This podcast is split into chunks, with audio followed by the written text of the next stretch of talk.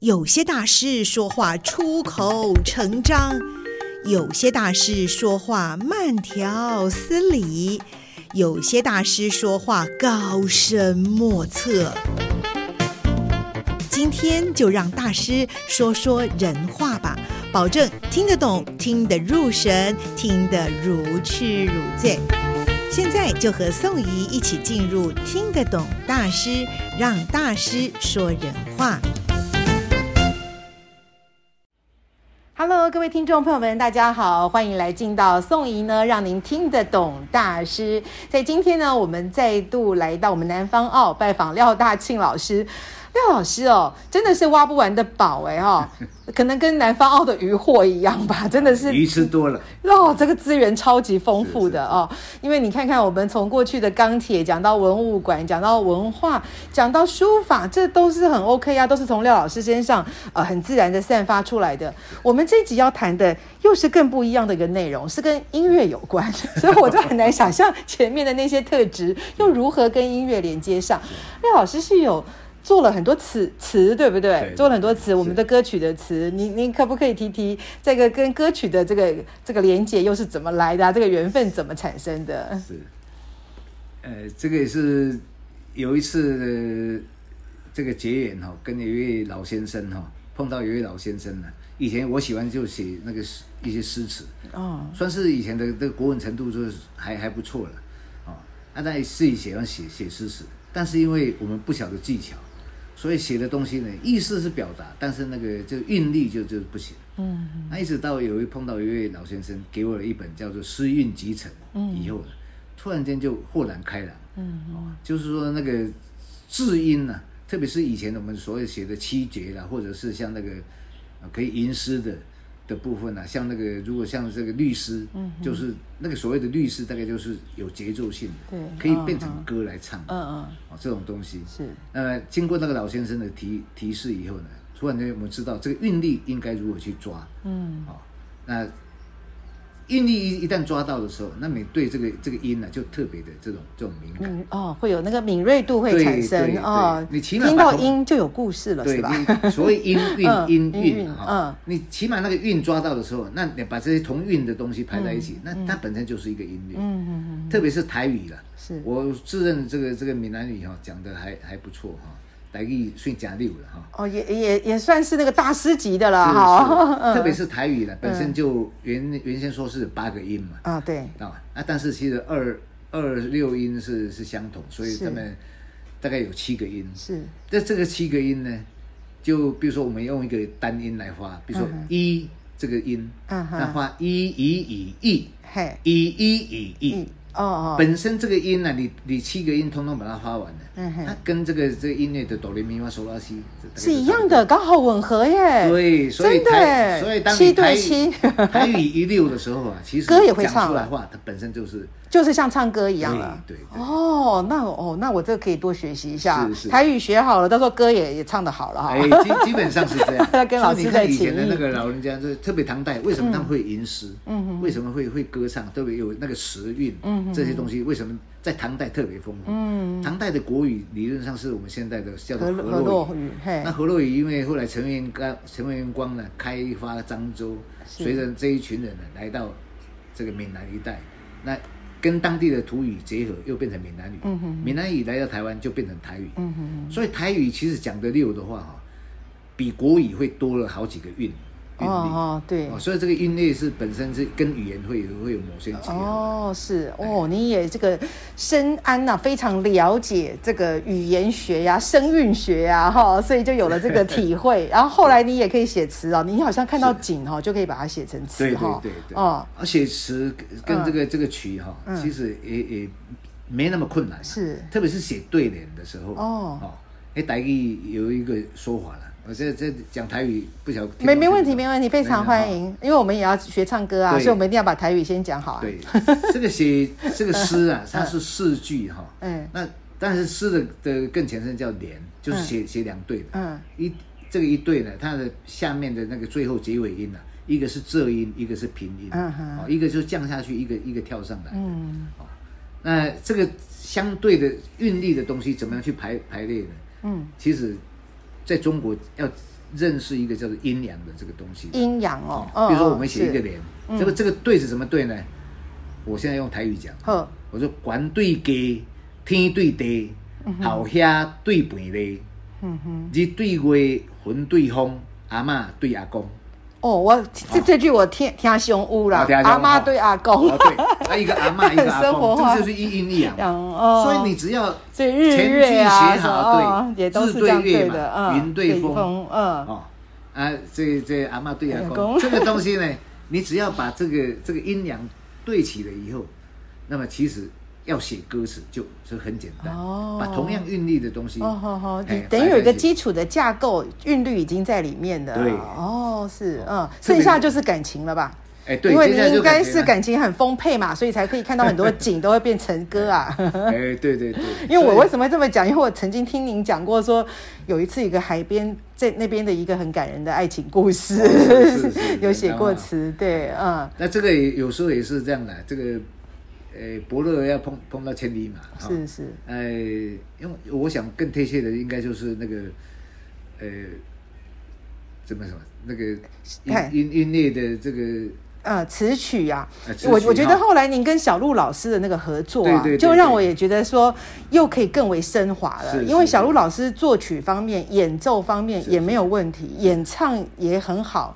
小鹿老师跟他的他这个乐团里面哈，还有小曾老师等等，对，您应该你们在这方面的合作也都是非常的呃有乐，我觉得是主要是也很有乐趣。特别是碰到那个陆老师以后，嗯哼，那他的那个。吉他造造诣非常的高，是，所以他的作曲啊，他有那个音乐的理论，是，所以他在在作曲方面很简单，是，哦，所以我曾经有几次哦，特别是我们这两个都是水象星座的，是，我是双鱼的，他是他是巨蟹的，哦，特别这种频率能够沟通，哦，所以我听他的音乐，他创造出来的音乐，我就可以写出他的那个里面的音乐的那个画面。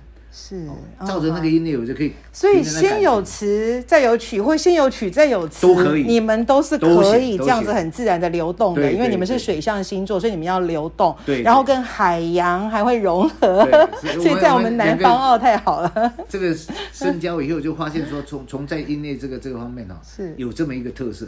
我写的词，他马上可以谱成曲。哦。他谱了曲，我可以填填出词来。哦，是。也因为这样，那么碰到外面有很多很多单位哈，像。这个我们这边有一个太平山国小，是。哦，他们已经那个已经太平山从山上撤离啊，对，好像已经算是废校了，对不对？废校了，对，已经很久了。他们那些老老先生、老太太们就就结合来开一个同学会，他们说写一个学校的纪念歌哦，然后我们就对太平山的一个旧有的印象的记忆，然后就写了一些词，嗯哼，那陆军生老师就马上把它谱成曲，嗯，结果去他们那个。大家在同学会聚会的时候，会唱唱到大家都会流泪。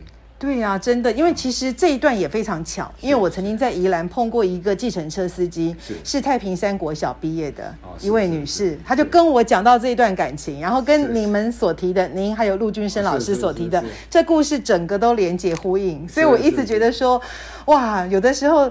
我们只要朝着真的是一个正向的那个方向去做的时候，那些力量都结合起来，我搭计程车也能够碰到呢。你们所一起用词曲去激荡过的一个对象，他是那个学校的毕业生。基本上有关音乐哈，就是这样的，基本功还是要有了。嗯哼，你要想要创作词曲，那创作曲哈，那你起码那个什么乐理你要要要还是要懂。对，你不能随便在哆来咪嗦咪发嗦拉西再去去乱拼乱拼在一起，嗯哼，对不对？乐理乐理，它还是有一个道理可以可以呈现。嗯，那你要填词，也是要一个基本功。嗯，你起码对这种古代诗词，嗯，你要要多认识。哦，你那连诗词你都不会不会做，你说要填出什么词来？嗯哼，其实比较有限。嗯嗯嗯，对。特别是我们在在写的这些，要把那些同样韵脚的东西要把它摆在一起。嗯哼，那这个要要有一些基本功。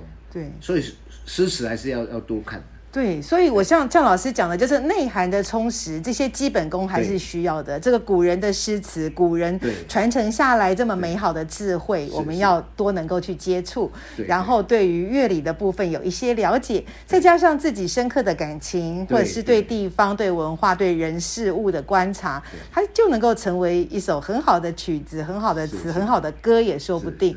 那其实廖老师更更更特别的是，还经常在演唱的时候，尤其。其刚才我们提到的这个陆军生老师的小鹿乱撞乐团演唱的时候，您还能够现场挥毫 啊！我们也很幸运，曾经在正声广播公司宜兰台 五十周年的演唱会上面，老师也有现场挥毫了《幸福》这首诗，非常美好。那您是不是也谈谈这方面？您在在沉浸在这样子的歌曲当中挥毫的感受呢？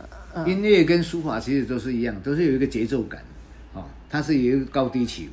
你那个书法的字体啊，写的整齐当然是一种美，但是有时候呢，参差不齐，大小相间的时候，它本身也是一种一一种画面，也是个艺术哦。对，跟音乐一样嘛，有高音有低音。哦、是，如果音乐你就都把它变成一个一种平平的，平平的，呃、变化很小，那个、就变成一种 rap。都一样。你说 rap 其实也有人欣赏，用念的那种感觉，啊，就一直念的那个韵韵，大概就是同一个韵，嗯、对。但是你如果高低各自不同，嗯，那个本身也是一种。嗯，有一个美感在，有一有一种美感在，旋律的转换。所以书法跟音乐本身是相通，道理相通。哦，所以当你们那个去年在办那个哦五十周年的演唱会，嗯，那陆金生老师就演奏音乐，哦，他用旁边用音乐，那我在旁边写书法，是，其实这个是互相呼应的。对，哦，他的节奏有高低音，我的字。那就就随着那个那个节奏，很自然的在其中的这个韵啊，对对韵这个流。天下万事万物都都有一个东西的，叫做频率。嗯啊，你的频率抓对的时候呢，互相呼应的，它会就成就一个很很美好的东西。嗯嗯嗯。书法跟音乐都是一种本身自己要要具备某些修养的。是。有一句成语这么说了，叫做哈，成语中，行于外。嗯。哦，你那个东西在里面内容丰富的时候呢，你在外面表现出来，随其实是随手可得。的，嗯，啊，那是从生命里面散发出来的一种东西，嗯嗯嗯，啊，不是不用不用去借助其他的这种功力去去要去借助要要抓东抓西，嗯嗯是，哎，这个我们要让听众朋友们听得懂大师了。是，您刚说的这句话非常好，是，它是哪六个字嘛？是不是？诚与忠，嗯，诚就是诚意的诚，呃，诚，真诚的真诚的诚，诚与忠，语呢是语。诚于你的心中，啊。对不对？你的诚在你的心中，那个诚呢是代表一种，那个诚是代表一种一种精炼，嗯，一种成熟。哦哦，就是那个诚呢，就是说你要诚诚实实的对对待自己，是很真实、真诚，不是不是虚假的那种东西，是真诚的东西。嗯，你真的有那个诚意在你的心中呢，你在外面表现出来。它会形于外，嗯，那个外形呢、啊，就会在在外面表自然就会显出来。对，相由心生，我们听过，那是比较我们大家懂的。那您讲的这个，好像更具有一个跟我们的身心灵都可以结合起来的一种展现呢、哦，对不对？就是你那个心中的，你看那个人，一个人在对对人家的那个。态度给人家一个笑脸，嗯嗯，人家一看就知道你这个是皮笑肉不笑，或者是真诚的从心里面发出的那种喜悦，是，对不对？嗯，这个就是成语中，行于外。你你心中的那个诚意不够，你外面表现出来就就不行。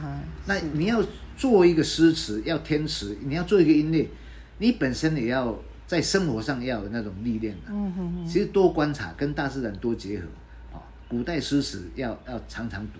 现在我们的这个这个课纲哈，课纲就有一点可惜了，说觉得现在那个古文呐、啊，对现代的孩子，好像现代的社会也没有人讲这种这种古代原理哈，就就觉得这个没有教育的必要，就就删掉很多。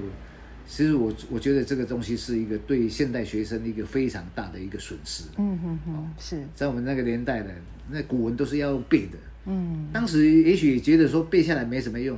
但是那这个东西啊，就存在心中，它就变成一种养分。嗯，现在信手拈来，它都会变成一种一种词句，是，对不对？好，太棒了，我抓到金句了。其实也很多金句，但是存在心中就变成一种养分。所以您说的。